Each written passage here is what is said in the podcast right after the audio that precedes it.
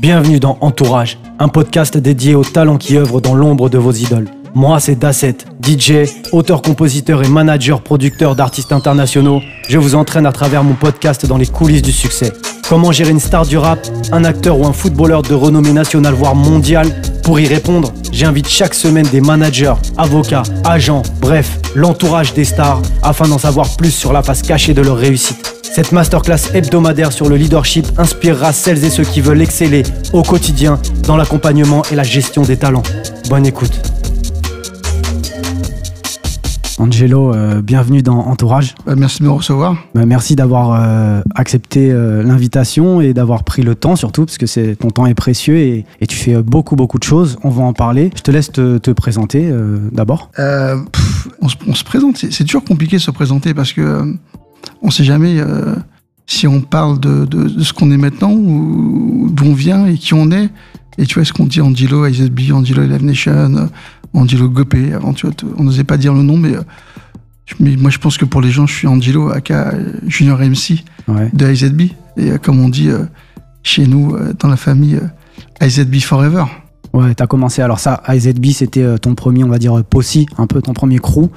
on reviendra, on va faire un, un zoom, un gros zoom là-dessus et on développera bien un peu plus tard. Tu peux faire un petit récapitulatif de euh, parce que tu dis AZB, tu dis Live Nation, tu pourrais aussi dire que tu as fait de la politique euh, à Maurice, euh, voilà, du street marketing avec Get Busy, tu as fait voilà, comme tu m'as dit en off, tu m'as dit j'ai eu plusieurs vies donc comment comment on fait? Je, pense que la, base de tout, c'est AZB. C'est parce que on vient des quartiers hmm. et je pense que ce qui est important de de garder en tête aujourd'hui, c'est c'est le fait qu'on se, on se construit dans nos quartiers, on se construit avec nos amis, on se construit avec notre famille, et euh, que toutes les valeurs euh, bah, qu'on a acquises quand on était jeune, ces valeurs de fraternité, ces valeurs de partage, ces valeurs de respect, euh, c'est ce qui va nous guider toute la vie. Hmm. moi aujourd'hui, je dis à mes enfants, si j'avais une chose que je, vous lègue qui est la plus importante pour moi, c'est le respect. Et on a appris le respect. Et euh, je pense que c'est fondamental dans une vie. Euh, et, ça, on, l'a vécu parce que euh, on était une bande de copains et que chez nous, le respect, c'est au-dessus de tout. Hmm. Quand on se donne une parole, quand on fait quelque chose, c'est c'est la chose la plus importante et la plus primordiale. Donc ça, on l'a appris quand on était dans les quartiers.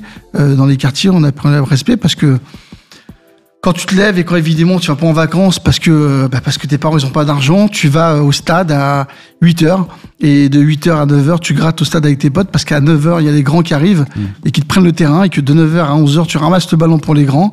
Et quand ils partent déjeuner, tu reviens, tu joues. Après, toi, tu vas déjeuner, puis ils reviennent à 4h et après, tu vas acheter des bouteilles de, d'Oasis parce qu'ils te demandent d'acheter des bouteilles d'Oasis. Tu, te souviens de tous ces détails, c'est incroyable. C'est, c'est, c'est, c'est ce qui a été notre jeunesse. Et on, a, on s'est jamais posé la question de se dire est-ce que c'était bien ou pas? C'est des grands. C'est des grands. Et les grands, c'est euh, on, on, respecte les grands. c'est déjà on respecte les grands, mais on respecte encore beaucoup plus les personnes âgées. Hmm. Tu vois, dans, dans, notre quartier, euh, les mamans, les papas, les tontons, euh, les tatas, c'était euh, c'est ce qu'il y avait de plus important. Et je pense que tout ce qu'on a appris quand on était quand on était jeune, cette cette mentalité que qu'on a eu au quotidien, ça nous a permis après de, de, de, grandir et de traverser les différentes étapes, les bons moments comme les mauvais.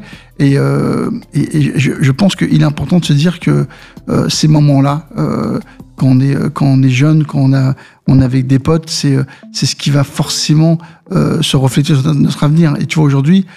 Euh, c'est compliqué parce qu'on sent que la société elle est beaucoup plus égoïste. Il y a beaucoup moins de gens qui passent du temps ensemble. Mmh. Nous, avant les groupes de musique, groupes de rap, on était 9, 10, 12 et on était ensemble toute la journée. Et cette fraternité que tu, que, que qui s'installe et tu vis au quotidien, ben ça te permet de partager beaucoup plus avec les gens après. Mais aujourd'hui, quand tu es tout seul chez toi, avec ta console, avec ton, avec ton téléphone, avec tes jeux, tu es tout seul. Et euh, les gens n'ont plus l'habitude de vivre ensemble. Et le vivre ensemble, ça commence déjà quand on est tout petit. Et euh, ça commence par le respect, ça commence par euh, la communication et l'échange. Et nous, on n'était que dans ça. Et je, je pense que toute l'histoire de IZB, elle vient de là. C'est pour ça que moi je dis toujours IZB Forever. C'est pas que parce que c'était impossible. Au départ, c'est quatre cousins Euh, et après, c'est des, des, des, des, gens qui sont venus, qui sont venus d'une véritable famille, qui étaient du 93, du 92, du 94, du 60. Les gens venaient de partout. Il n'y avait pas de couleur, il n'y avait pas de race, il n'y avait pas de, il y avait, il y avait rien. C'était des hmm. mecs qui venaient pour le hip-hop, hmm. les mecs qui venaient pour le rap, les mecs qui venaient danser. On se retrouvait le mercredi à, à Place Carrée, le dimanche à Montparnasse. Bah, parce qu'on voulait être ensemble, parce qu'on voulait euh, vivre ensemble, parce qu'on avait une passion qui était le hip-hop. Et je pense que c'est de là qu'on apprend qu'on est guidé dans la vie par des passions. Et, euh, que ce soit une passion de la musique, une passion de, de la mode, on, vit de sa passion. Et moi, encore aujourd'hui, euh, 30 ans après, je suis encore un passionné de musique. Et je pense que ça, ce hip-hop, euh, ses potes, ses amis, cette famille, c'est grâce à eux que je suis là aujourd'hui et c'est eux qui m'ont apporté les fondamentaux de mon parcours. D'accord, je vois que c'est encore quelque chose qui est très très vivant en toi. Euh, on ne devait pas trop s'étaler au début. Est-ce que tu veux qu'on enchaîne direct sur IZB Ah bon, on peut Non, mais non, on, peut, non, on va continuer le reste. IZB, on pourra, IZB, on pourra mais c'est important parce que les gens doivent comprendre aujourd'hui que, que la vie, elle se construit quelque part. Ouais. On est faut arrêter de croire. On a tous des rêves, mais on a tous besoin des uns des autres. On a besoin de notre famille, on a besoin de nos amis. Et moi, je le renvoie à ça euh, parce que c'est ce qu'on a vécu au départ. Euh, c'était extraordinaire. Euh, tu vois, quand je dis à quelqu'un aujourd'hui qu'on chine des contrats, on serre la main. Et, pour moi, de serrer la main, c'est plus important c'est un contrat. Les gens disent non, mais non, faut qu'on signe et tout. Non, moi, le contrat et les yeux dans les yeux, il est plus important qu'un contrat. Mmh. Et, euh, et, je pense que cette, euh, ces relations humaines sont perdues dans le temps. Et c'est important de le dire aujourd'hui. C'est que la vie, elle est drivée par des relations humaines. Elle n'est pas drivée par des, des deals commerciaux. Elle n'est pas drivée par des contrats. Elle est drivée par des relations humaines. Et aujourd'hui, les gens sont perdus dans un marasme commercial de signature de contrats, d'avenants, de promesses, de, de deals. Oh, nous, euh, on se regarde, on se tend la main, on est d'accord, on se tape dessus et on est bien. Et ça, ça doit construire toute notre vie. Et j'en parle là maintenant parce qu'on va commencer à avancer sur le reste, mais il n'y aurait pas eu tout le reste s'il n'y avait pas eu ça. S'il n'y avait pas eu ça. Et c'est important. Sans les fondations solides, en fait, c'est ça, il faut des fondations Bien sûr, solides parce pour construire un. Il faut une fondation, il faut des amis, il faut des potes pour arriver à construire ce qu'on a fait. Quand on a fait le premier voyage à New York, on était 70 à partir à New York, avec des gens qui venaient de partout, dans un avion, dans un hôtel c'est une responsabilité. C'est pas tout seul. Il faut que tu sois vraiment euh, habité pour le faire. Tu, tu, on le fait parce qu'on a envie d'être ensemble, parce qu'on a envie de partager la même passion. Mm. Et, euh, et qu'on arrive là-bas, que tu vis dans cette ville et euh, qui vit 24 heures sur 24, que tu te nourris de ta passion toute la journée, que tu prends des claques de musique, que tu prends des claques de concert, que tu prends des claques de style, que tu prends des claques de tout. Tu sors de banlieue, t'as l'impression d'être le, le, plus fort, le plus beau, et qu'à Paris, t'es le king du hip-hop. T'arrives là-bas, t'as rien du tout. Mais parce qu'on n'est rien du tout. Et ça te remet à ta place. Mais par contre, on se nourrit on se nourrit d'une ville qui vit 24 sur 24. Et, je pense que c'est de là-bas que tout vient, il faut lui rendre. Donc quand on est là-bas, on partait, euh, on, c'est sans manquer de respect euh, quand tu pars à la Mecque, mais si, la mmh. Mecque du hip-hop, c'était New York. La Mecque, bien sûr. Tu vois, on disait ça, c'est pas parce que c'était pas irrespectueux vis-à-vis de la Mecque, mmh. c'est l'endroit où on allait, c'est l'endroit où on avait besoin de se ressourcer, de se revoir et d'aller porté par la foi. Mmh. La foi, on avait, c'est la foi, on avait la foi dans les hip-hop. C'est pour ça qu'il y a une espèce de paralysie avec la Mecque et on dit non, on n'était pas on avait de la foi, on croyait dans le hip-hop. Pour nous, c'est quelque chose qui était ancré en nous. Hmm. Après, tu peux dire hip-hop, euh, tu peux dire zoulou, tout ça, c'est plein de choses qui sont mélangées par rapport à une culture. On avait cette foi de la culture en nous, on avait cette foi de la musique, on avait cette foi de mettre nos baskets, nos casquettes, de mettre la façon dont s'habiller, le streetwear. C'était, on vivait ça à fond. Et je pense que cette époque-là, c'est un moment où euh, on vivait naturellement tous les jours d'une passion qu'on avait. On calculait pas, on pensait pas, on projetait pas. On se, on se projetait au jour le jour de ce qu'on va faire. On va au terrain gag, on va à Ticarette, on va à une soirée, on va graffer la N13, on va faire la N4, on va faire Et c'est, c'est un truc où, euh, où quand t'as rien, parce que tu as des parents qui sont désœuvrés. Mon père, il est peintre en bâtiment, ma mère, elle est femme de ménage, mais tu as une famille à côté sur laquelle tu te projettes, tu as des envies. On n'a pas été dégradé, on n'a pas été volé, on n'a pas. Mais on avait vu une passion. Pas été volé on volait des bons, mais c'est pas voler des bons. On les a empruntés pour l'habiller. La Fnac, c'est parce que ouais, c'est pas grave. Ils avaient des, ils avaient, ils avaient des disques en trop. C'est sans moi qu'ils les auraient pas vendus. Mais, euh, mais bon, après, euh, ça faisait partie du jeu. Bien sûr. C'était, ça faisait partie du jeu. On a, on a peut-être pris une dizaine de disques à la Fnac. Bien sûr, mais qu'est-ce que c'est par rapport à ce Et puis à un moment donné, quand on venait à la Fnac, et quand on vendait des disques, ça donnait de la passion à des personnes qui en acheter 10. Donc quelque part, tu vois, c'était un, échantillon qu'ils nous donnait et euh, on en vendait un pour que certains appellent 10. Et puis il faut être gentil. Hein. Si on a vendu 1000, si on a vendu, on a volé 1000 disques à la Fnac en 5 ans, combien de disques hip-hop ils ont vendu? Combien de disques hip-hop ils vendent encore aujourd'hui? Il faut savoir que on a Et nous avons tenu à l'époque le hip-hop. Tous. Et aujourd'hui, si on est là où on est aujourd'hui, c'est parce qu'il y a des gens à un moment donné qui ont cru. Si on dit que la France est la nation numéro 2 du rap au monde, c'est parce qu'il y a des fondamentaux qui sont créés à ce moment-là. Ils sont fondamentaux, il faut rendre hommage à ces gens-là. Donc on, on, va revenir dessus, on va en parler. Mais, mais, c'est important, je, on aura plein de choses à dire. Donc on évolue, on part à New York, on commence à faire des concerts.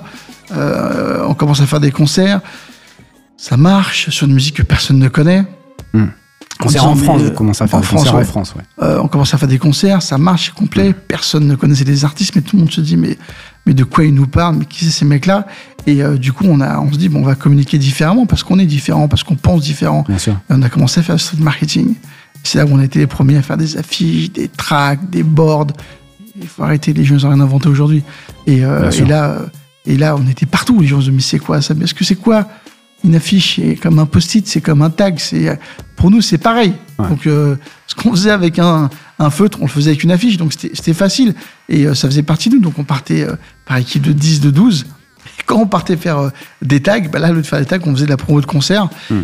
Et ça a marché. Les concerts étaient pleins. Ça a commencé à, être des, plus grosses salles. Et c'est là on a commencé à faire Public Enemy. Euh, avec ce fameux concert au Zénith où il y a une conférence de presse avec plus de 100 médias. Ça se pareil, on va revenir dessus parce que c'est assez. Euh, voilà, 100 médias. On venait de Bourges, c'était impressionnant et, euh, et on commençait à voir qu'il il y avait une appétence des Français sur une couleur musicale qui était le rap et, mm. que c'était pas seulement qu'une passion ou, ou comme certains le disaient depuis déjà 87, 88, une mode. donc on a continué, on a commencé à faire des concerts. Il y a de plus en plus d'Américains qui sont venus. on a commencé à voir de la première vague dans le hip-hop, parce que c'est le hip-hop. C'est important, le hip-hop, c'est pas que le rap. Bien sûr. Et le RB, c'est du hip-hop. Donc on a commencé à faire des Bobby Brown, des Joe Desi, des Mary J. Blige, des Alia, des Blackstreet. Euh, et ils venaient, pour nous, c'était, on était les mêmes. Ceux qui aimaient le rap aimaient aussi le, hip-hop et le RB. Donc on a commencé à faire ces concerts, ça a commencé à marcher. On a fait le seul et unique concert d'Alia quand elle avait 15 ans et demi. Elle avait avec son père à Paris, elle avait euh, je crois, 16 ans et demi. Incroyable. Et euh, c'était un moment euh, fou. quand tu dis après, quand elle meurt, euh, que tu as fait le concert d'Alia qu'elle avait 16 ans et demi qu'elle était avec son père, c'est fou. Et, je, pense que c'est un, un, moment où on a vraiment vécu de passion. Ça n'a pas été du business du tout. Tu fais des concerts, mais tu gagnes quasiment pas d'argent. Mais tu les fais parce que tu kiffes. Tu kiffes de voir Joe Desi, tu kiffes de voir Marie J. Blige tu kiffes d'inviter des filles à faire du geodésie parce que toutes les filles qui font du geodésie. Enfin, c'est un métier de kiff au départ. on fait ça pour ça. Euh, et, on, a adoré. Moi, j'ai fait un concert un jour de Freddie Jackson. D'accord. Mais nous, à Saint-Ouen, on, ouais. on, on est avant le hip-hop et même en même temps que le hip-hop, ce sont les mecs de notre quartier hmm. qui écoutaient du funk bah oui. qui nous ont amenés au hip-hop. C'est ça. C'est les mecs qui écoutaient du funk, qui nous amenaient au hip-hop. Et je vais un peu plus loin, c'est les robots de notre quartier qui écoutaient du funk, qui nous amenaient au hip-hop. Voilà. Donc là, on a dit le hip-hop, c'est musique de Renoir. Non, c'est les robots de notre quartier qui écoutaient du funk, qui nous amenaient au hip-hop. Mec, il arrivait sur du Algero, il faisait une vague au sol, on fait, mais qu'est-ce que tu fais, toi? Il fait, mec, tu connais pas. Et je fais, non, c'est quoi et tout. Et là, ils nous ont amenés à ça, puis après, ils sont restés vers leur funk, et nous, on s'est dirigé vers le rap. Et à un moment donné, on s'est retrouvés. Ouais. Donc tu vois, quand un jour j'ai fait un concert de Freddie Jackson, mais pour moi, le mec, c'est un dieu. C'est un dieu. Et donc, tu vois, il a voulu une voiture, un chauffeur, mais on n'avait pas de moyens. j'ai loué une voiture, j'étais à l'aéroport, j'ai fait chauffeur.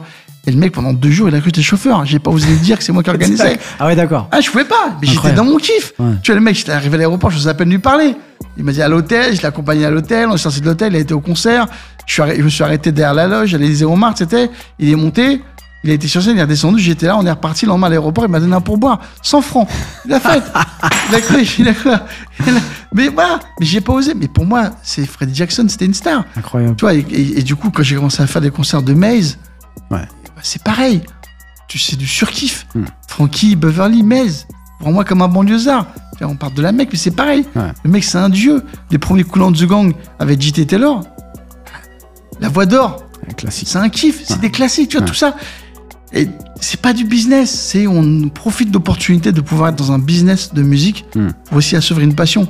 Donc tu as tout ce temps-là, ça a été euh, euh, des concerts qu'on a fait euh, et qui, nous ont permis de, vivre bien, bah, tu vois, normal, mais surtout d'assurer une passion. Hmm. Et, après, et après, comme on était en avant-garde des choses, comme on avait une compétence, comme on avait des connaissances, comme on développait certains médias, puisqu'on avait commencé déjà à développer Busy avec Cher. Avec Cher, oui. Et euh, on en parlera aussi de, ouais, on en Get Busy. Get Busy, c'est commencé une photocopieuse que chacun euh, photocopiait, on a graffé, euh, et on a graffé et on mettait. Et c'est devenu ce que ça. Donc je pense que quand on a eu tout ça, on a eu une espèce de, de compétence qui a fait que euh, une maison disque en 94 m'appelle en me disant voilà, euh, on est une maison de disque, euh, on a récupéré un label qui s'appelle Def Jam, qu'est-ce que t'en penses? Là j'ai fait mec, je te rappelle, j'ai raccroché le téléphone, Ouais. je me suis roulé par terre. Parce que tu connaissais très bien Def Jam. D'où le mec il m'a dit tu connais Def Jam. J'ai pas dit ah mais ouais tu veux quoi? Je, je te rappelle. Je, ah, je raccroche, je me Ah, tu, roule. tu savais quoi? Ils t'ont dit clairement, voilà, on a Ah Def il me Jam. dit et- voilà on a récupéré Def Jam, on va label manager, on dit que le hip hop en France c'est toi, tu t'y connais, ce que tu veux l'être. Je dis je te rappelle tout de suite, je raccroche, je me roule par terre, je crie, je hurle Ouais. et je fais mais c'est un truc de fou.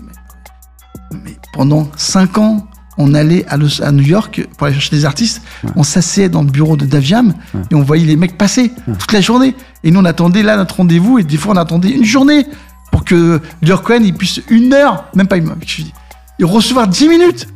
Et là, il nous recevait avec son cigare, il nous présentait ça, il nous parlait de Beastie Boys, de Run DMC qui venait, qui démarre. Et là, t'es là, t'en prends plein les yeux, plein les yeux. Puis un jour, on dit, euh, on a récupéré Def Jam, tu vas être label manager. Bien sûr Mais je vais pas lui dire oui. Il manquerait plus que ça. Bien sûr. Je lui dis, ouais, je vais réfléchir. Ouais. Normal. Ouais.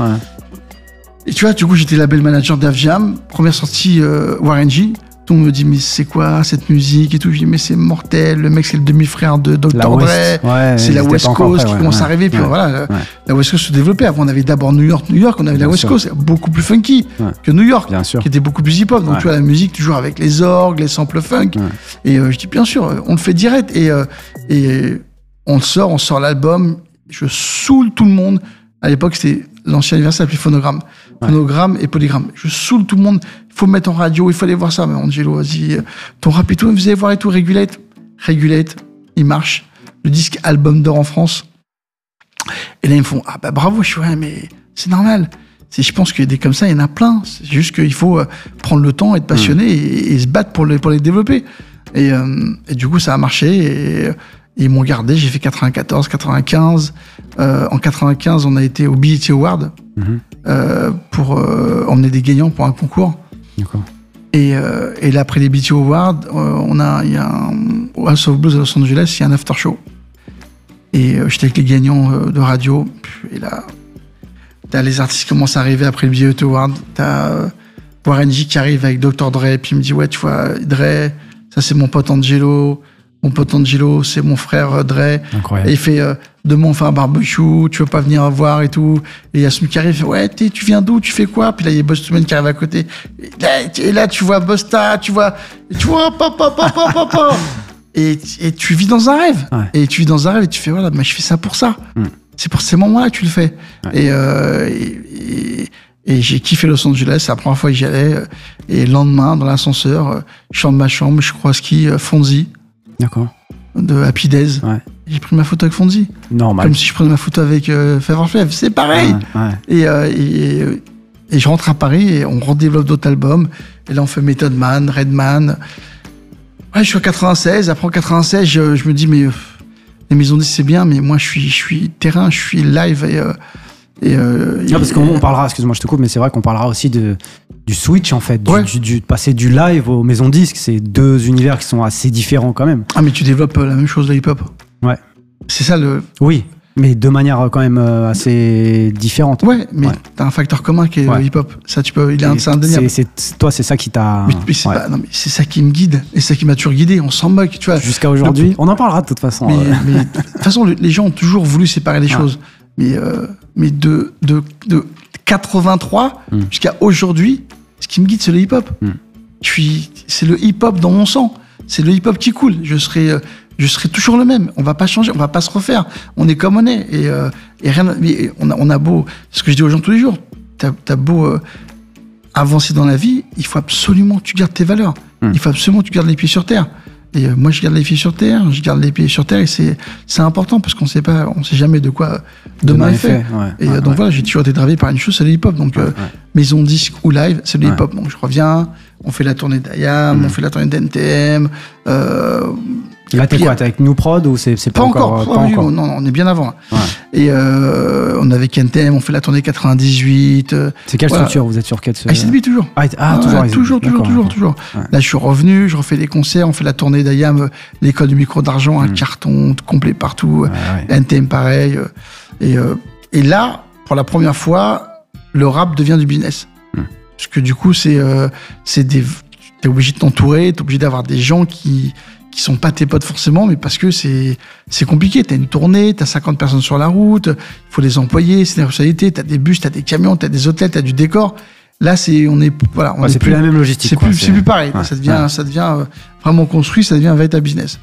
Et, euh, et, du coup, là, on commence à faire d'autres concerts, Puff Daddy, euh, euh Puff Daddy, Joe, toujours parein. Hein. Et après, euh, après on fait d'autres choses et j'ai arrêté, euh, on en parlera après, en 99, mhm. euh, parce qu'on a eu des soucis et, euh, et là je suis parti à l'île Maurice, euh, parce qu'on se retourne toujours de, de là où on vient. Donc moi il y a deux endroits d'où je viens, c'est mon quartier de Saint-Ouen mhm. et ma terre natale qui est l'île Maurice. Donc je vais à l'île Maurice, je vais me reposer et, et j'ai un ami, c'était les élections, je l'aide à faire les élections, je travaille, on s'occupe de gens, de voitures, d'organisation. J'organise des élections, j'organise les gens, j'organise des choses. Et il est élu, il est ministre. Il me dit, euh, mec, comment t'as fait pour organiser tout ça? Les mecs, ils t'écoutent, ils sont à l'heure et tout. Je fais, ah, tu sais, mec, quand t'as fait NTM et Joey. Ouais. Ah ouais, c'est ça qui t'a. D'accord. C'est de la rigolade. Quand tu fais du hip-hop comme moi, et il, est, laisse tomber. Quand t'as des mecs de la street en face, quand t'es avec du corporate, c'est du. Quand t'arrives dans les villages, que les mecs ils t'écoutent pas, que tu gueules un peu, tu leur dis. Euh, et voilà, le reste c'est de la rigolade. Quand, tu, quand tu viens d'où on vient, dans les quartiers, que tu vois ce qu'on a vécu, le reste à côté, euh, hmm. c'est facile. Il est élu, il est ministre, il me demande d'être conseiller au ministère. Je me dis, écoute, pourquoi pas? Je suis conseiller au ministère. Je fais des projets de loi d'énergie. L'énergie. Je fais des projets de loi, je prépare les papiers pour les conseils des ministres. Je fais des séminaires sur euh, les nouvelles énergies, sur les perditions d'eau. Euh, je travaille euh, dans la région où je suis. On construit des écoles, on aide les personnes âgées, on aide mmh. les jeunes. Il y a toute une partie sociale qui est hyper intéressante. On et, dessus parce que je pense que c'est qui, qui, est hyper intéressante et, et qui pour moi me paraît naturelle. Donc on travaille, on travaille et puis et là tu as une voix 3C, on te dit bah voilà, dans deux ans t'es député, dans trois ans t'es ministre, euh, tout va bien. T'es président. Tout va bien et euh, tout roule. Donc hmm. moi je suis euh, à la cool et là il y a mon beau-père qui décède. Je suis obligé de revenir à Paris.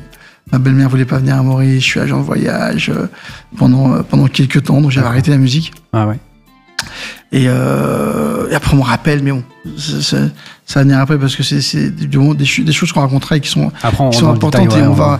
L'idée, c'est qu'on on, parcourt et après, on va approfondir. Ça, les gens, ça va, ça va au moins permettre d'avoir plusieurs chapitres. Exactement. Et pas qu'un.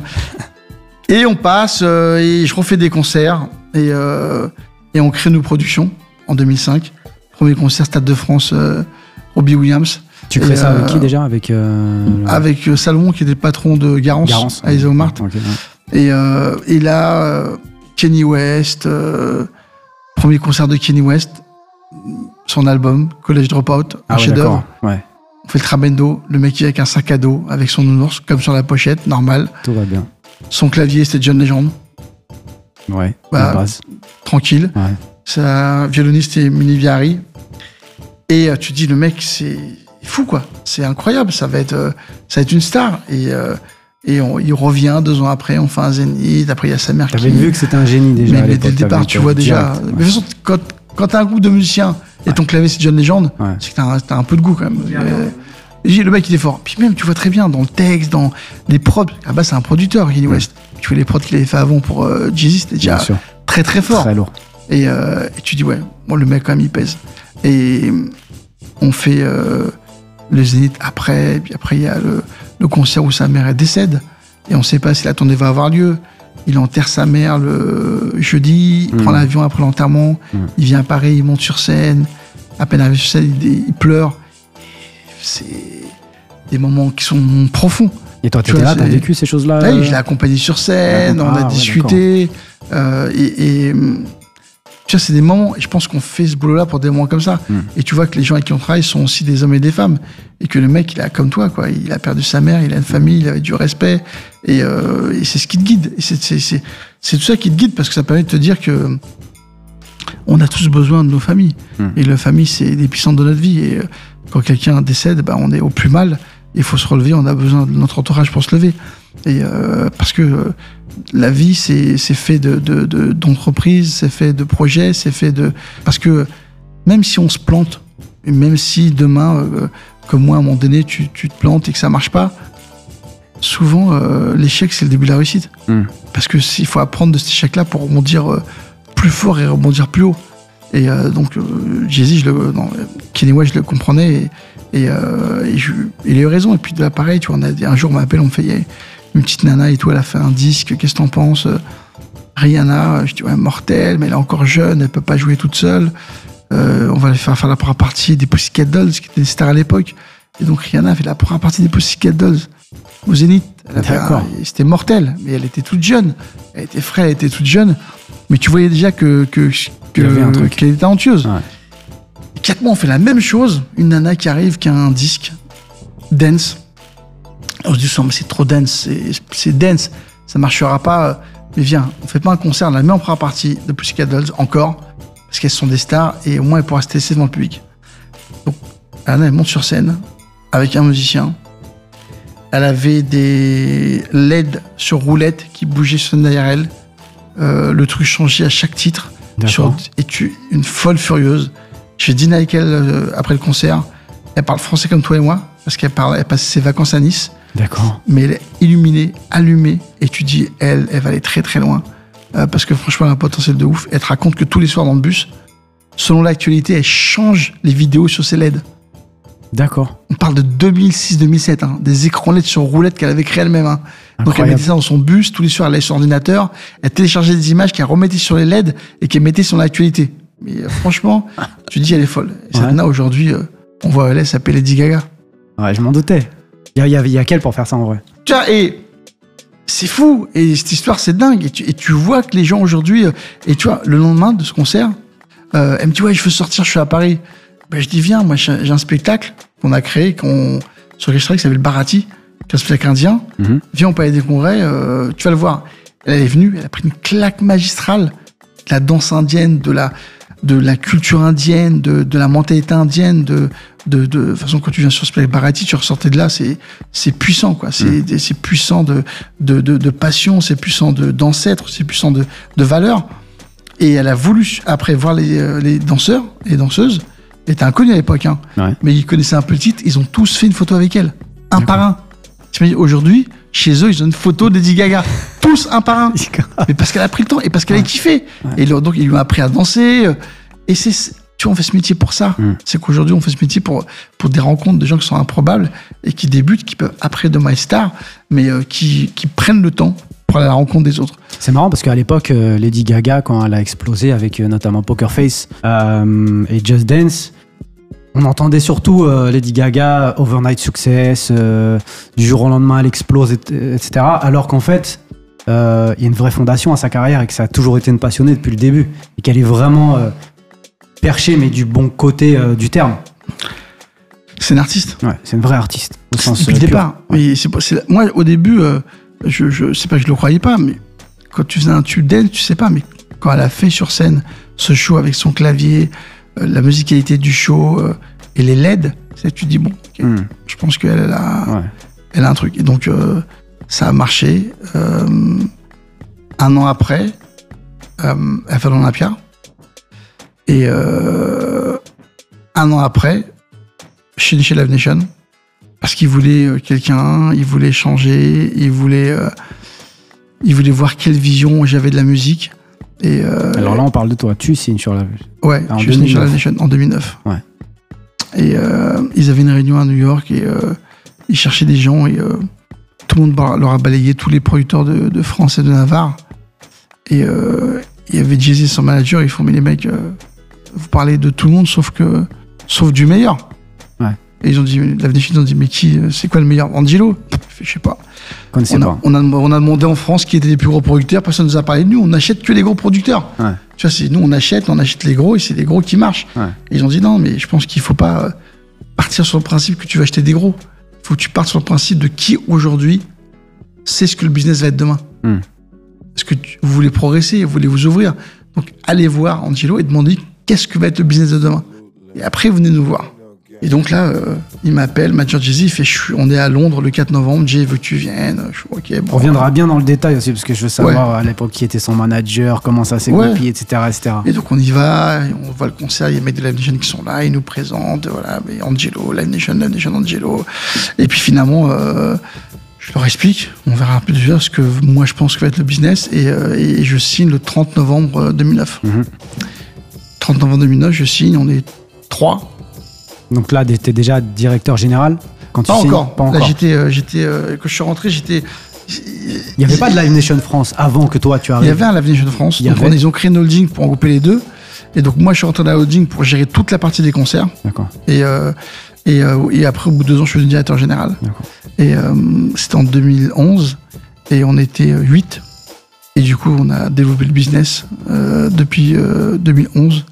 Et aujourd'hui, on est en 2023. Et au 1er janvier 2023, on va être 110. Euh, 110. D'accord. C'est toi qui as aidé à développer, j'imagine. Euh. On en reparlera après, mais on a développé ce qu'aurait dû être la musique entre 2009 et 2020. C'est-à-dire, euh, c'est pas d'acheter des groupes, c'est pas d'acheter des tournées, c'est de développer euh, des noms, développer des marques, développer une structure, développer des choses qui soient pertinentes.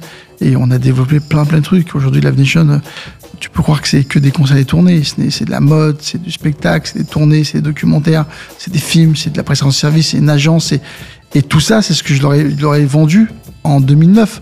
Mais pour eux, ils pensaient, mais, que, mais pourquoi tu ne parles de tout ça? Enfin, Tu vois, on parle de musique. Mais ça, c'est la musique on fait de la musique. Euh, et, aujourd'hui, ce qui est intéressant, c'est de se dire, euh, et malheureusement, c'est que les gens voient la réussite de Live Nation, elle va pas passer par le principe où on se dit, euh, ouais, le mec, il a commencé, et maintenant ça marche. On va dire, Live Nation a investi des millions en France, et ah, maintenant. Et c'est pour ça que ça marche. Et maintenant, ça marche.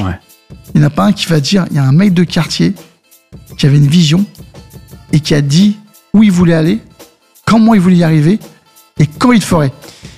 Et c'est ça que je trouve hyper intéressant parce que, et c'est ça que je voulais dire au, début de la conversation justement, c'est que euh, t'es pas du tout euh, corporate au sens euh, vraiment pur du terme. C'est que t'es, es loin de ce qu'on pourrait attendre de, quelqu'un, d'un directeur général en termes de, mentalité déjà, et en termes d'expérience, et en termes de, de savoir aussi. T'apportes quelque chose qui est vraiment on va dire frais déjà, parce que je pense qu'à un moment donné aussi une industrie doit se renouveler, mais t'apportes aussi quelque chose de complètement... Euh, bah, t'es un ovni en fait, dans, pas que dans cette industrie en réalité, hein, dans, l'industrie de la musique en général. Mais dans l'industrie française tout court. Tu vois? C'est pas, c'est pas Même que dans l'industrie du cinéma, c'est pareil, il n'y a pas de... Mais, moi je vois les réunions où tu prends les 100 top euh, patrons de France quand j'y suis. Déjà, il n'y a personne de la diversité. Et euh, il n'y a pas un comme moi qui a un bac moins 1. Moi, j'ai un bac moins 1, voilà, voilà c'est un bac moins 1, et euh, je l'assume. Mm. Mais moi, j'étais le meilleur au collège. C'est pour ça que j'ai fait du latin. Parce que, tiens, avant, tu te rappelles, quand t'es le meilleur, on te met dans la classe de latin. bien sûr. Parce que c'est les meilleurs. Donc, moi, je faisais du latin. Et de l'allemand. T'as qu'à voir. Hein. Rien. Le mec, il a rien compris, il fait de l'allemand. C'est un mec des quartiers, il fait de l'allemand. Mais c'est pas grave, je m'en souviens à peine de deux phrases. Mais je suis arrivé au lycée, et là, t'as 4, 15, 16 ans. On te fait commencer à 8 heures pour terminer tous les jours à 18 heures. Hmm. Tu vois pas le soleil, tu vois pas la journée, et euh, tu as le hip-hop dans ta vie, tu commences à voir les filles, tu commences à kiffer les filles, tu commences à sortir, et tu te dis, mais la vie, elle n'est pas adaptée pour toi. Hmm. On n'a pas adapté aujourd'hui l'école pour que les jeunes puissent s'émanciper. Parce qu'on sait qu'à cet âge-là, c'est l'âge où tu dois t'émanciper. C'est pourquoi aux États-Unis, euh, tu as cours le matin et pas l'après-midi. Hmm. Parce que vous s'éclater l'après-midi. Donc, tu as moins de vacances, parce que j'en ai pas. Mais par contre, toutes les après-midi, tu fais ce que tu veux. Du sport, du théâtre, de la... tu fais ce que tu veux. Et tu t'éclates. Et le matin, t'es à l'école. Et moi, j'ai fait trois ans de sport-études avec tennis le matin, quoi l'après-midi, une semaine, de... deux semaines. De, une semaine à Noël et une semaine parce que le, le cours était fermé de tennis pour euh, les tournois. D'accord. Deux semaines de vacances d'année. J'en suis pas mort, à moi. Je suis là encore aujourd'hui. D'où cette étude psychologique que tu as besoin de deux mois de vacances. Hmm. On n'a pas besoin de deux mois de vacances. Prends tes hein. deux mois, ramène-les, donne plus de temps aux gens de se développer. leur savoir, leurs compétences, leur esprit, leur corps. C'est pas ça qu'on fait aujourd'hui. Donc moi, j'ai eu cette chance que, arrivé au lycée, donc, catastrophe. Ma prof de français, c'est la même que mon frère, qui était une catastrophe aussi. Parce on était dans les pop. Bah, donc, euh, le vendredi, elle avait les deux frères. Hein. C'était un enfer pour elle. Et donc, je suis convoqué. Voilà. Et là, je vois ma prof principale de collège qui arrive. Et je dis, mais vous faites quoi, madame là Elle m'a dit de venir. Et là, donc, il y a la prof de français qui dit, je comprends pas, on est amis. Elle m'a dit, tu vas voir, t'as un élève brillant qui arrive, tu vas t'éclater avec lui. Et c'est pas du tout ce que j'ai eu cette année. Hmm. Et donc, la professeure, elle dit, mais qu'est-ce qui s'est passé, Angelo? Bah, je dis, 8h, 16h, c'est pas possible. Pas de sport, pas de musique, euh, j'ai envie de sortir, euh, on a envie de passer un petit moment avec une fille. Euh, c'est l'âge, c'est hmm. normal. Hmm. C'est humain à l'âge que t'as. Et elle me dit, ouais, mais là, tu sais que t'as foutu ton année en l'air, euh, ça va être compliqué pour l'année prochaine. Euh, tu vas faire quoi? Tu vas redoubler Ils vont te mettre euh, en G. Parce que G à l'époque, c'était le fort tout. Hein. D'accord. Quand tu passais, on te mettait en G, c'était truc où t'étais comptabilité. Ah, ok, ouais. Et je dis, mais je vais pas l'Angers. Et savez très bien. Fait, mais on sait très bien, t'es l'un es l'un meilleur de la classe. Tu peux pas être là haut aujourd'hui. Je dis, ouais, mais à un moment donné, quand on sait qu'il y a des gens qui sont bons, on les accompagne. Et ben, je dis, je suis là pour t'accompagner. Et j'ai eu cette chance qu'elle était là, elle, parce qu'elle se connaissait les deux, pour accompagner. Elle m'a dit, écoute, c'est quoi? J'ai un ami qui a un sport-études. Comme ça, tu fais, parce que du coup, je fais du tennis. Donc, euh, tu vas faire du tennis et des études. Et ça va te permettre de ne pas redoubler et, euh, et de continuer de voir. Bon, je dis, ok. il fallait payer les études. Hmm. Parce que, euh, je rappelle, hein, c'est un tour 93. Bien sûr. Donc, je me suis fait, bon, comment je vais faire? J'ai vu une annonce, télémarketing, Figaro. 18h, 20h. Petit pull, petite chemise, deuxième et tout. J'y vais. J'ai été une interview, deux, trois, puis après te mettre là comme ça, euh, dans une pièce. Tous les gens qui ont été le matin, puis là tu te lèves. Se goper, on vous prend pas. Je fais, ah bon, pourquoi? Mauvais communicant, mauvais vendeur, pas de charisme. D'accord. Euh, ah ouais, la totale. Pas de charisme, mauvais communicant, mauvais vendeur, et ça te donne pas envie. Moi, mauvais communicant, mauvais vendeur, je vends des marrons euh, au plus depuis que j'ai 12 ans. Et là, il te dit, par contre, au premier étage, il cherche des coursiers. Et t'as le profil pour être coursier. Ah ouais. Mais alors ça, c'est du profiling, on va dire. C'est plus, c'est même pas. Non, c'est du typiquement français. Ouais. Qu'est-ce que je fais? Je vais au premier. Je dis voilà, pas vous cherchez des coursiers. Ils me disent oui. Et il me dit, bon, ben voilà, je cherche un boulot pour la rentrée parce que. Et il me dit, ok, bah, écoute, tu commences le 1er septembre. Parfait. Bon, bah, je fais, écoute, je vais te coursier, donc on est au mois de juin. Ouais. Mais j'ai pas de motocyclette. On n'avait pas d'argent. Donc, du coup, euh, pendant les vacances, euh, je lui dis, il faut que je bosse. Donc, je bossais dans, dans, dans mon quartier, à les, les trois bars d'immeuble à côté de chez moi. Donc, j'étais. Euh, sortir des poubelles, les laver tous les matins, les sortir tous les soirs, les ranger tous les soirs, laver euh, les cages d'escalier. Et euh, bah, Angelo, tu tu t'es ouais ouais, je lave l'escalier. D'accord. Je dois m'acheter euh, je dois m'acheter une À ce moment-là, l'ego. Euh, je t'en fous d'ego. Tu, tu, le ranges quoi. Mais pourquoi tu qu'est-ce que tu t'en ouais. ah. Ça va, Bédard ah, monsieur, quoi Il est trop C'est toi le gardien, quoi, presque. C'est ça, de toute façon, parce que c'est le gardien qui fait ça. Ouais. Et euh, c'est pas grave. Ouais. y a pas, y a pas tu dois gagner de l'argent pour ouais, travailler. bien sûr, bien sûr. T'as fait un choix. Ouais. D'accord T'as profité de ta seconde. J'ai profité de ma seconde. Et là, j'ai une porte ouverte. Je vais pas la refuser. Donc, je travaille mes deux mois. Je me paye mon 103 SP. Okay. Avec un petit Z-bar. Mon gros truc en plastique derrière. Et vas-y. 3 h du matin. Je livre les journaux jusqu'à 6 h. Je rentre à Saint-Ouen à 6h30. Je prends mon sac.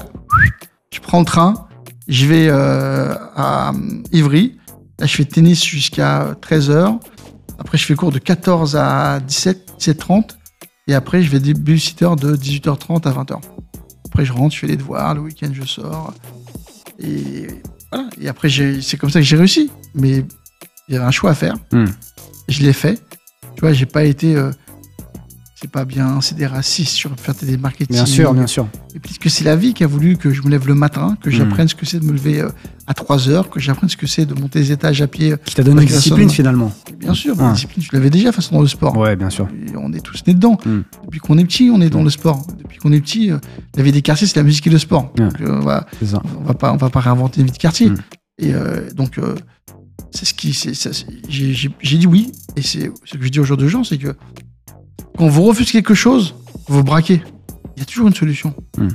Si tu passes pas par la porte, tu passes par la fenêtre. Hmm.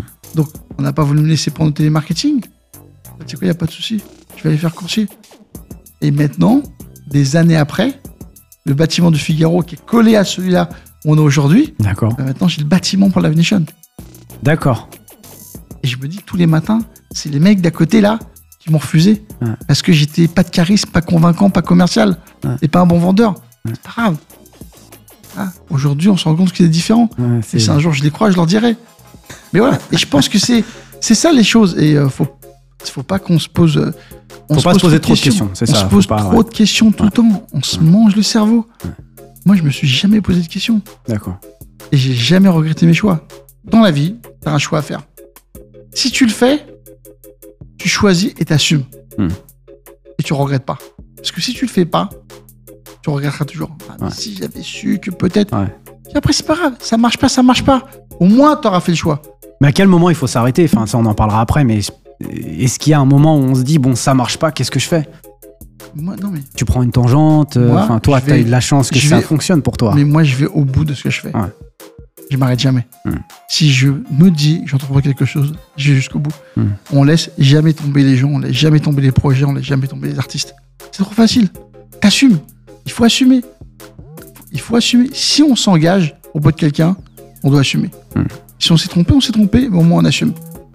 Dans la vie, on n'assume pas assez. Et je pense que tu vois, le propre, c'est qu'on n'assume pas assez. Il y a deux choses. En France, on n'assume pas, et quand ça marche, on dit pas que ça marche. Parce qu'on n'ose pas dire quand ça marche. Ah, ça, c'est un autre problème, très français. On a peur du succès. On a peur de dire que ça marche. Donc, par contre, quand ça marche pas, tout le monde est là pour te critiquer.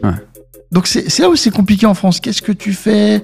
Tu vois, moi, j'aime pas trop la télévision.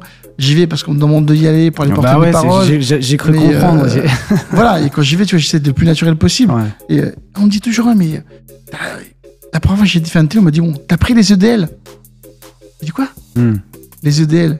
Fait, ouais, je, lui demande, si je lui demande ouais, ce que c'est les EDL, c'est l'archuma. je fais, non, ça va, t'inquiète, t'inquiète, t'inquiète. T'inquiète. Et là, je fais, euh, bon, par contre, laisse-moi juste deux minutes parce qu'il faut juste que je mette ma tête au calme. Et là, je vais sur Internet, je regarde EDL et tout. EDL, éléments de langage. Je dis, mais d'où j'ai besoin d'éléments de langage? Ils, veulent, en fait te mettre dans une boîte. Et elle revient, elle me dit, bon, ça va et tout. Je dis, oui. Je vais pas te parler des EDL parce que c'est important, mais il hmm. faut que tu comprennes que moi, hmm. Si je viens quelque part pour parler, j'ai pas besoin de préparer. Parce que je parle avec mon cœur. Hmm. Ce que je dis, c'est ce que je pense. Ce que je pense, c'est ce qui se passe, c'est la vérité. Donc j'ai pas besoin de préparer. Quand tu prépares des choses, c'est que tu penses que tu vas préparer. Moi, j'ai pas besoin. La question, tu là, je vais te répondre franchement. Parce que ce que tu vas me poser comme question, j'ai la réponse à ta question. Je vais pas l'inventer. Et Live Nation te laisse euh, toujours laissé carte blanche pour euh, t'exprimer et euh, pas spécialement parce que tu sais dans, dans chaque boîte tu as quand même une ligne de conduite. oui. Est-ce que j'ai franchi une ligne jaune? Est-ce que j'ai non Aujourd'hui, quand je parle, c'est la vérité. Je parle mmh. de, de, choses qui sont justes, mmh. des choses qui sont injustes, des choses qui sont justes et, et ils, vont pas me reprendre parce que parfois je vais, je vais critiquer le monde culturel qui est contre la diversité. Oui, voilà, par exemple, ouais. C'est une réalité. Et la Nation se bat contre Black Lives Matter. Euh, ils sont dedans aussi. tu vois, du coup, euh, ils vont, ils vont pas se poser de questions. Hmm. Mais euh, c'est des causes qui sont justes. Si je dis quelque chose qui est pas bien, qui est mauvais, je peux comprendre. Et puis, tu sais quoi, même les médias m'inviteront pas. Mais moi, je pense que la, la, la parole qu'on doit donner auprès des médias, euh, elle, est, elle, est, elle est importante parce que on va dire des choses que les autres n'osent pas dire. On va avoir un prisme que les mm. autres n'auront pas. Mm. Et je pense qu'il y a un discours qui doit être positif que les autres n'auront pas non plus. Mm. Parce que aujourd'hui, dans ce qu'on dit, dans la culture, dans le reste, c'est la sinistrose. Les gens disent tous que ça va mal. Oui, peut-être que certaines choses ne vont pas mal, mais tout ne va pas mal. Et on peut pas dire que tout va mal. Et euh, je pense qu'on a, on a besoin d'avancer avec du positif, on a besoin d'avancer avec, euh, avec lumière, on a besoin de, de, tirer les gens derrière nous et de leur donner envie. Et ça, c'est important. Bien sûr. Après l'école, ou en parallèle de l'école d'ailleurs, avec euh, ton frère, vous allez commencer à lancer doucement AZB. À l'époque, il y a eu toute l'époque euh, Sydney, à, à choper, mhm. la tournée qui, euh, qui est venue en France avec Bambata, avec, Et c'est, tu as tous ces trucs-là qui sont faits. En plus, tu as pas d'internet, euh, on n'avait pas d'ordinateur, donc t'écoutais les choses, les ragots, les on t'a dit que, qu'il y a ça. Et on était là-dedans, quoi. On était à fond tous les jours, on a envie d'y aller, on a envie d'y participer. Donc, euh, on a commencé à danser. Avec, euh, on se voyait le dimanche avec mes cousins. Et là, on a commencé à danser, on a commencé à breaker, on a commencé à ah, c'est quand même mortel. Donc, les quatre cousins, puis après, on a agrégé un pote de mes cousins, puis un pote à nous, puis deux potes. Et là, on se donnait rendez-vous au Trocadéro le mercredi que c'est là au Trocadéro qu'on allait danser. Donc là où la danse, en bas le roller. Et, euh, et, là, on commence à voir des gens. T'en vas trois, t'en vas quatre, ceux avec qui t'as des affinités. Et après, tu vas à, Châtelet et tu vas au Wall. Et, et, là, le truc commence à grossir. Tu commences à voir. On commence à parler de, de danse, on commence à parler de rap, on commence à parler de hip-hop. Euh, et on est là-dedans et on vit là-dedans. Et je pense que ça arrivait, euh, ça arrivait naturellement. Hmm. C'est ce qu'on était. C'est qu'on était des danseurs de rue. Des, Il y avait d'autres groupes un peu comme vous à l'époque qui, entre guillemets, qui sévissait dans, dans, dans, le milieu hip-hop Ouais, bah, après, il y, y, a eu des graffeurs. D'accord. Les premiers crews, c'était quand même des graffeurs. Ouais. Avant que nous, on était des crews, et j'habite les premiers crews, ça a été, euh, c'était BBC. Hmm. BBC, c'était un des premiers crews qui sont faits quand même. Euh, Ceux qui ont découvert le terrain vague. Faut pas oublier quand même c'est, que c'est euh, eux qui sont à la base de, de l'endroit mythique du hip-hop en France. Et c'est des BBC. Donc, tu as eu eux, puis après, effectivement, tu as eu nous, tu as eu euh, les breakers. Donc, les, premiers crews qu'il y a eu avant nous, c'était euh, d'abord les crews de, de graffiti mmh. et les crews de breakers. Mmh. Euh, les PCB, l'Actual Force, et puis on arrive au même moment, mais c'était plus puissant. Puis après, il y a eu des crews comme nous, et après, il y en a plein. Il y a eu tout ce qui est arrivé, il y a eu les NTM, et bien avant les NTM, il y avait d'arrêt de chiffon, il y avait, il y avait nous, il y avait les TSB, il y avait, il y, en a, il y a des crews de du nord, du sud, euh, de, de l'ouest, euh, les TSB, les TCB, les, les attends, il y avait un crew de comment il s'appelle euh, un, ça me revient un crew de graffeurs. bon, je, te redirai plus tard. tu me diras plus tard. Et c'est un des premiers crews de graffeurs mm. et aussi et voilà et, et, au départ on était très peu finalement. Mm. Très peu. Et ceux qui ont commencé à graffer à taguer, il y en avait très peu. Donc tout le monde se connaissait. Ouais, ouais c'est ça. Tout le monde se connaissait. Et quand on allait au terrain vague, bah, tu pouvais identifier tout de suite qui était qui. C'était où le terrain vague? À la chapelle. La chapelle. À la chapelle. Tu sortais du métro, tu marchais. Il y avait euh, un terrain vague qui était en. Ils avaient, ils avaient cassé un bâtiment. Tu passais au-dessus du mur et là, tu avais un terrain vague qui donnait sur le, le, métro de la chapelle entre la chapelle et Stalingrad. Donc c'était vraiment pile entre la chapelle et Stalingrad. Et euh, c'est pour ça qu'on dit la chapelle ou Stalingrad. Et qu'après, il y a eu. Euh, à Stalingrad, le magasin Ticaret, mhm. euh, qui était à Stalingrad. Mais ce truc, c'était là vraiment euh, au terrain vague. Et le dimanche après-midi, à l'époque, c'est là où Dynasty a fait les premières parties. et que chacun donnait un franc pour la batterie. Et les premières free parties qui étaient, qui étaient faites étaient faites avec Dynasty au terrain vague. Et là, on y allait, on était jeunes, donc c'était pas le soir. Et on se voyait avec nos kangols, avec nos blousons, avec nos graphes.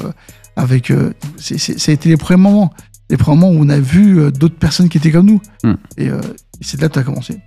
D'accord. Et après ça, du coup, à Pantin, donc, on y arrive. Vous commencez à. Qu'est-ce qui vous fait. Euh, qu'est-ce qui vous donne l'envie, en fait, de lancer ces, après-midi à Pantin payants?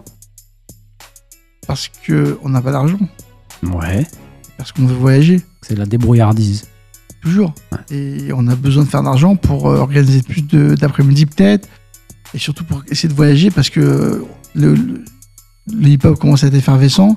Et en Europe, les deux points, euh, les deux pays où euh, le, hip-hop était fort, c'était un peu la Hollande et surtout l'Angleterre. Hmm. Il y avait un gros festival d'hip-hop qui était le Hip-Hop euh, Summer Festival qui avait lieu à Londres et on voulait y aller. On n'avait pas d'argent, donc on a commencé à faire des après-midi avec Cut en DJ. D'accord. Et, donc on faisait ça de 13h jusqu'à 17h dans un collège à Pantin. Et c'était un, un, pote à nous qui était là-bas qui nous l'avait eu. Et on a commencé à faire, je crois, on a dû faire 3-4 après-midi là-bas. Parce qu'on n'avait pas l'âge déjà de sortir le soir. Ouais. Officiellement. Hmm. Parce qu'on sortait pour aller taguer, mais euh, on sortait pas pour aller faire des soirées. Et, euh, on, et on a commencé à faire des après-midi.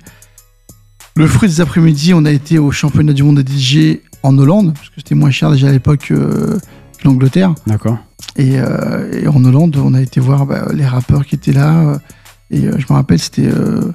On avait payé on avait été voir une association qui faisait des voyages pour étudiants. Et donc, on avait payé le bus, qui était à l'époque Euroline. Ah, d'accord. Voilà, je crois que c'était 30 francs l'aller-retour pour aller en Hollande. Moi, j'ai déjà pris aussi à l'époque. Euroline. moi, c'était plus tard, c'était dans les années 2000. Toi, c'était quoi Dans les années 90 Euroline, c'était en 86. 86, ouais, même. Ouais. Euroline. Donc, Euroline, on a été en Hollande, on allait voir les concerts. Après, on a été à Londres pour aller voir le championnat du monde des DJ, pareil. Enfin, y a, c'est, ça tourne autour de ça. Hmm. Pour nous, le reste est inaccessible. Et donc, on payait les voyages, euh, plus l'hôtel, les bed and breakfast. Donc, c'était vraiment. Euh, ça veut dire que ça tournait bien quand même, ça, les après-midi, pour, pouvoir payer. Euh, non, ça tournait bien parce qu'on faisait moitié-moitié. C'est-à-dire que nous, l'argent qu'on récupérait, on disait à quelqu'un, ça coûte 50 francs. Nous, on, on, te, on te paye la moitié, 20, et toi, tu payes 20, enfin 40, 50. Et donc, du coup, bah, les gens, ils venaient, mais on n'était pas, on partait pas à 50 à voyager au départ. On était 10, 20, 15. Et euh, c'était déjà bien de bah faire. Ouais, c'est incroyable, bien sûr. Et euh, donc, on, l'a fait jusqu'à euh, en 88, ouais. où là, on s'est dit, euh, bah écoute, on est tous majeurs et on va commencer à faire des soirées. Et on a commencé à faire des soirées à l'Orée du Bois. On a commencé à faire des soirées à la Tour Montparnasse. Et, et, on s'est dit que notre objectif, c'était d'aller à New York. Donc, on a fait 87 des soirées tout le temps, tout le temps, on essayait d'en faire 87 et on organisait notre premier voyage à New York en 88. D'accord. On est parti à 50.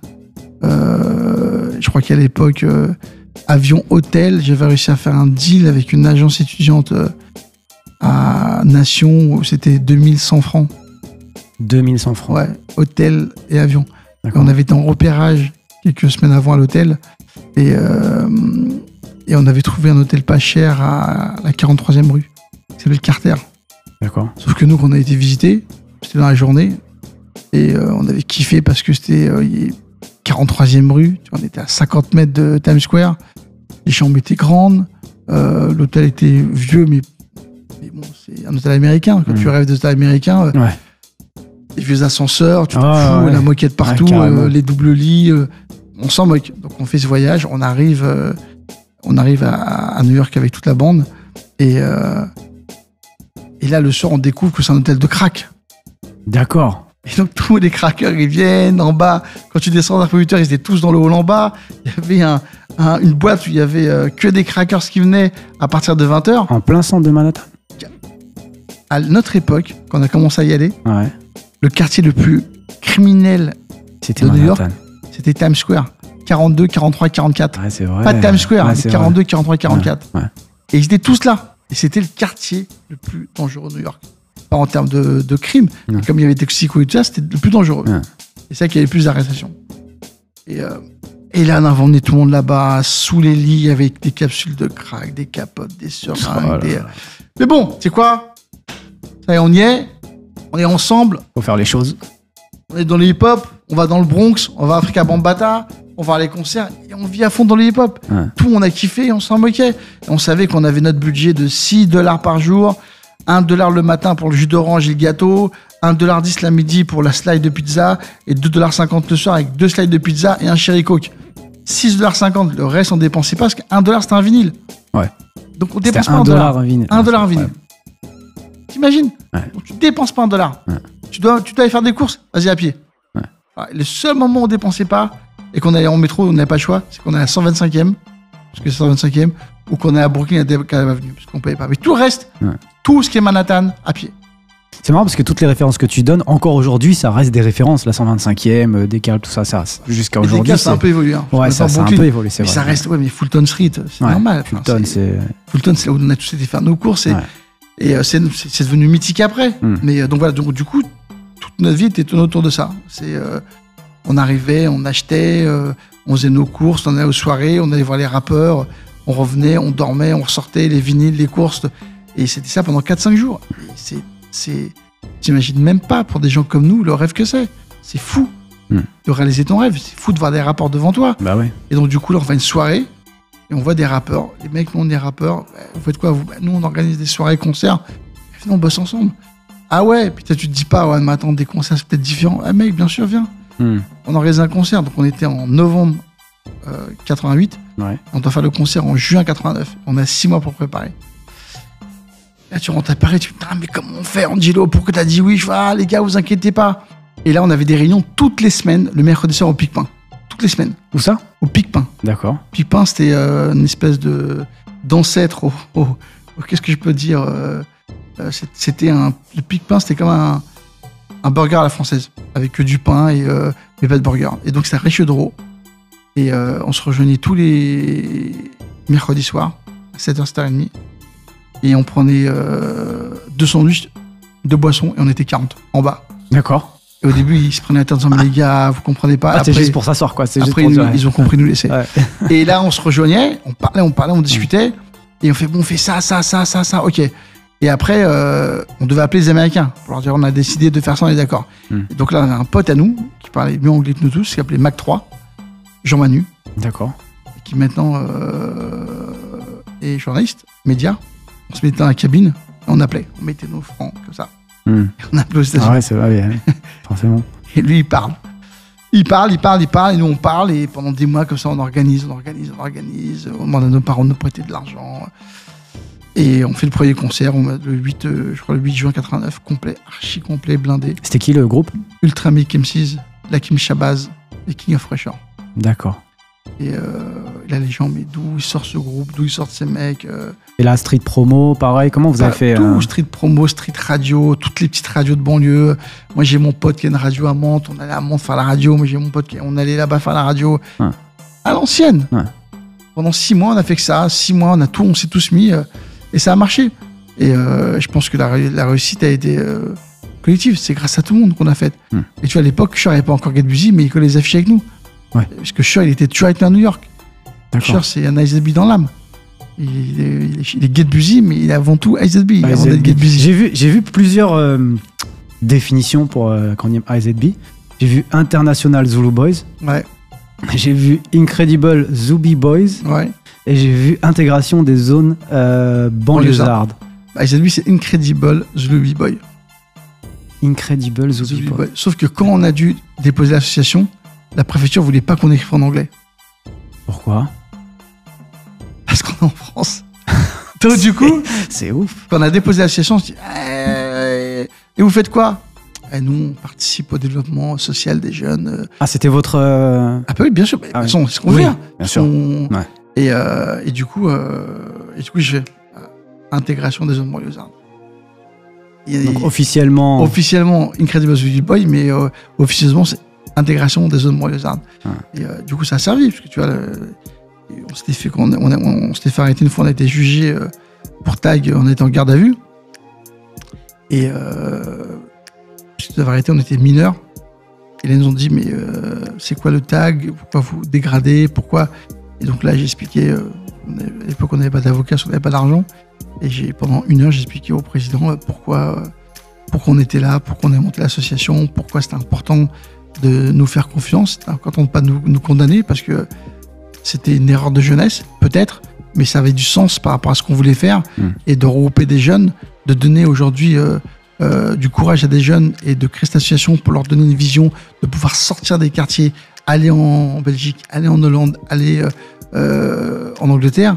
C'était une vision qui était importante et on les sortait et on leur donnait un espoir. C'est qu'aujourd'hui, entre nous, on a l'espoir de pouvoir faire quelque chose. Hmm. C'est-à-dire qu'on nous laissait l'espoir de le faire. On n'était pas renfermés. Et j'ai dit, euh, de nous condamner aujourd'hui, c'est condamner tous ces jeunes qui, avec nous, ont monté ça depuis, euh, depuis, euh, depuis des mois et des mois. Et donc, c'est un mauvais exemple. On peut reconnaître qu'on a eu tort, c'est la dégradation, on ne savait pas. À l'époque, pour nous, taguer dans le métro, c'était comme n'importe quel. Oui, c'était peut-être interdit, mais c'est pas dégradé. et ça, ça venait de toi C'est toi qui as fait ta défense? Et ouais, pas d'avocat. Incroyable. Pas d'avocat. Et t'avais quel âge? Euh, bah, J'étais mineur, 16 ans ou 17 ans. Et, tu parlais comme ça, t'as réussi à. Mais c'est exactement ce que je disais tout à l'heure. c'est quand tu vas parler quelque part, quand tu parles avec ton cœur, il n'y a, pas, y a pas de. Je mentais pas dans ce que je disais. C'était vrai. On est désolé, on a dégradé. On voulait se montrer parce qu'on ne nous voit pas. Personne ne nous voit dans le quartier. Donc nous, d'être euh, sur les Champs-Élysées, avoir la station couverte de ISLB, de Junior, de Chris GM, de, de Slade, On a l'impression d'exister finalement. Exactement. On a l'impression d'exister. On veut de gens qui ne nous voient pas, qui ne nous parlent pas. Mm. Et voilà. Et, et, de faire toute cette ligne, on était descendu avant, on avait fait toute la ligne, comme si on s'était dit, comme si, comme si on aurait pu faire toute une ligne sans se faire arrêter. Mais il faut t'imaginer. avec du recul. Ah, tiens, tu peux taguer toute la ligne tranquillement. Mais on aurait pu le faire. On a oublié quand même qu'une ligne sur la 13, c'est les Champs-Élysées. Les Champs-Élysées, c'est pas une station comme les autres. et quand on arrive aux Champs-Élysées, ah, la police Voilà. On a couru jusqu'à Miromini, jusqu'à Saint-Lazare, on s'est fait rattraper euh, dans les tunnels. Mais euh, on s'est défendu parce que c'était sincère. Oui, on regrettait. Est-ce qu'on l'aurait refait? Oui, on l'aurait refait. Mais on a tiré les leçons. Et l'important, je disais, mm. c'est qu'on tire les leçons et qu'on avance. Mm. On a tiré les leçons, on a avancé. On a créé l'association, on a commencé à faire des voyages, on a fait des après-midi. Et je pense que l'espoir qu'on donne à des jeunes de se dire peut-être qu'avec 20 euh, francs, 30 francs, 40 francs, je peux voyager, ce qui est intouchable pour les jeunes aujourd'hui. Ok, on avait des aides parce que l'agence de voyage pour les étudiants avait des prix sur le volume qu'ils avaient. C'était tombé. Euh, va faire un voyage en, en hein, pour aller à Hollande. C'est 30 francs, mais tu sors de là, t'es euh, cassé en deux. T'es cassé en deux. mais Clairement. au moins on l'a fait et, et on a assumé au bout. Et je pense que toute l'histoire d'SSB vient de là. C'est cette passion qui nous a animés depuis le départ. Hmm. C'est le fait de vouloir partager avec les autres et de se dire que, que toute cette fraternité qu'on avait de gens aujourd'hui, euh, euh, alors à l'époque, euh, elle, était, elle était utile parce qu'on se sentait tous unis par la même passion. On avait une seule vision et on parlait le même langage, on écoutait la même musique. On dansait ensemble et on faisait même des house parties le 31 décembre chez moi parce qu'on était ensemble et parce que voilà, on vivait et on vivait, on vivait le hip-hop. Quand je dis qu'on était habité pendant cette fois, voilà, on vit le hip-hop.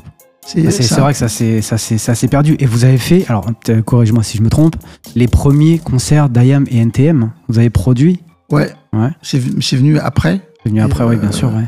C'est venu après euh, parce que euh, quand on fait le premier concert de Public Enemy. Ah, donc ça c'est alors le premier concert. De Public Enemy. De Public Enemy au Zénith. Ouais. Bah, à l'époque, normal, tu vas en métro, je suis jeune, hein, donc tu vas en métro au concert, et là, je vois un mec sur le quai qui me dit, écoute, euh, t'es Angelo Je dis, ouais, on a un groupe, on a sorti une cassette, est-ce que tu peux l'écouter? On aimerait bien travailler avec toi et faire des concerts. Je la mets dans ma poche, je vais au concert. Deux jours après, chez moi, je sors la cassette de ma poche, je l'écoute sur nos magnétos et nos ghetto blasters, et là, je prends une claque. Mmh. I am concept. Le truc lunaire. Les mecs, je sais pas d'où ils sortent. La musicalité, le style, fou. Et je dis, putain, les mecs, c'est mortel, je les appelle. Je leur dis, écoute, on fait euh, plus week demi à Marseille euh, dans six mois, vous voulez pas faire la première partie? Et là, ils me disent, ouais, on y va. Bon, laisse tomber, euh, guérilla urbaine, bagarre, tout ce que tu veux. Mais au moins, on a commencé à bosser ensemble. Ouais. Et, et après, ils ont sorti un album, on a commencé à faire une première tournée avec eux. et, tu vois, ça veut dire aujourd'hui, ça fait 32 ans que j'ai bossé avec eux. Ouais. Ah, ils sont chez Live Nation, ils tournent avec. Incroyable. Et, fou. et puis NTM, pareil. NTM, on, NTM, on était, euh, on était euh, pas en guerre, mais on était deux possibles différents. On était euh, SSB, Zulu Nation, Peace, 150, des blancs, des filles, des fraternité. Hmm. Et tu vois, NTM, c'était beaucoup plus rough. Saint-Denis, c'était euh, D'arrêt Chiffon, c'est Nick ta mère, c'est 93 MC. Voilà, c'est on est, on est, on est, on est, on est des bonhommes. quoi. C'était, On est des bonhommes. Je sais pas, tu vois, c'est toujours, on s'invectivait avec Joey. Et euh, pareil, quand moi, on faisait des concerts, moi j'étais rappeur, on nous insultait, on insultait.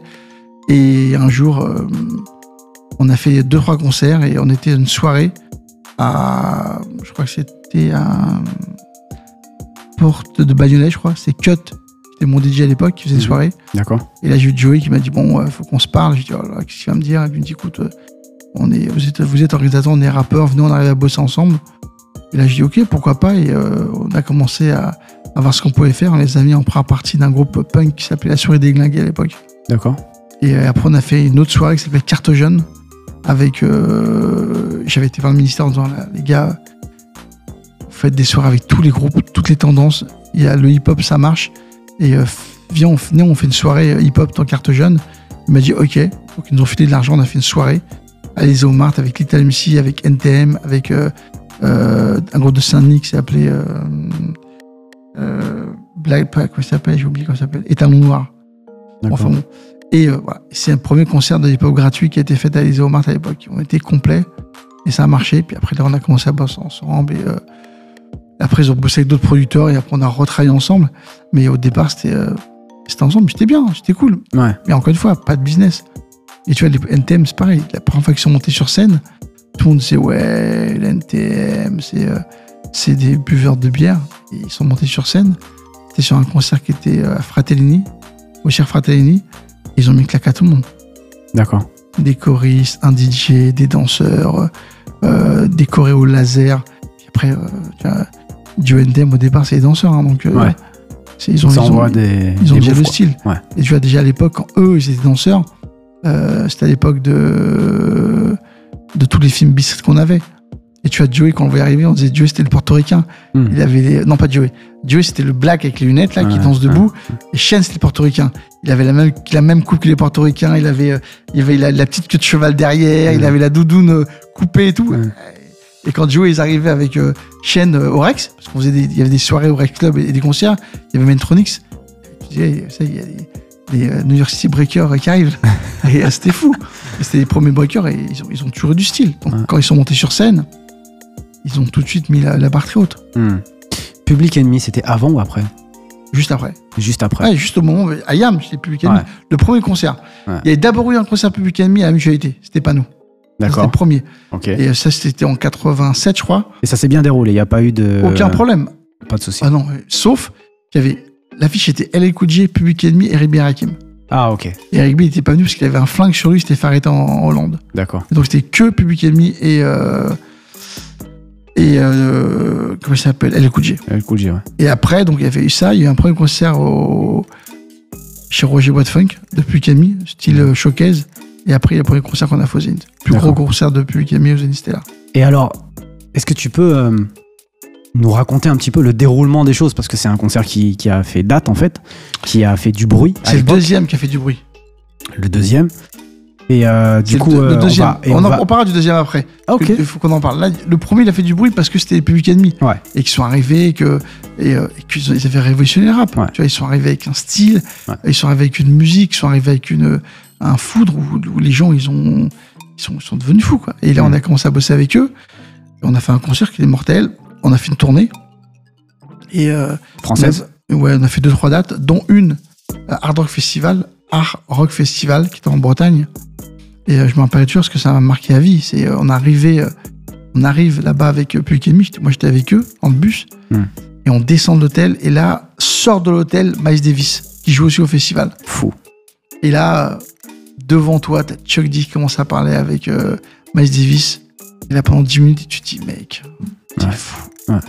Miles Davis qui parle avec Chuck D. Trevor était pas là parce que, comme d'hab, il a loupé l'avion, il venait le lendemain. Hmm. Mais euh, c'était fou. Et t'es- là, toi, t'as 18 ans, tu vois Miles Davis, tu vois Chuck D. Et, euh, et c'est le gros kiff. Et ça, c'est la, la première tournée qu'ils ont fait. Incroyable. Bon, Angelo, je crois qu'on a fini cette première partie.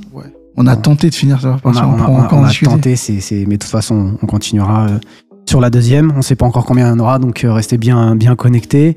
Euh, est-ce que tu veux ajouter euh, quelque chose pour le mot de la fin? Bon, je, pense que j'espère que, les gens ont apprécié ce moment passé ensemble. Il y en aura d'autres qui vont arriver, on aura encore d'autres histoires.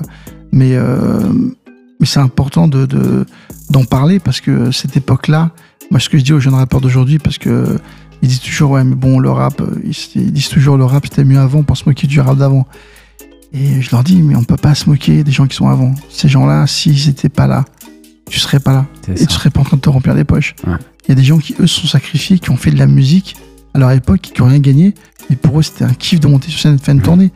On a fait une tournée d'Ayam, on fera partie, c'était euh, c'était Alliance Ethnique et Cut Killer. Ouais.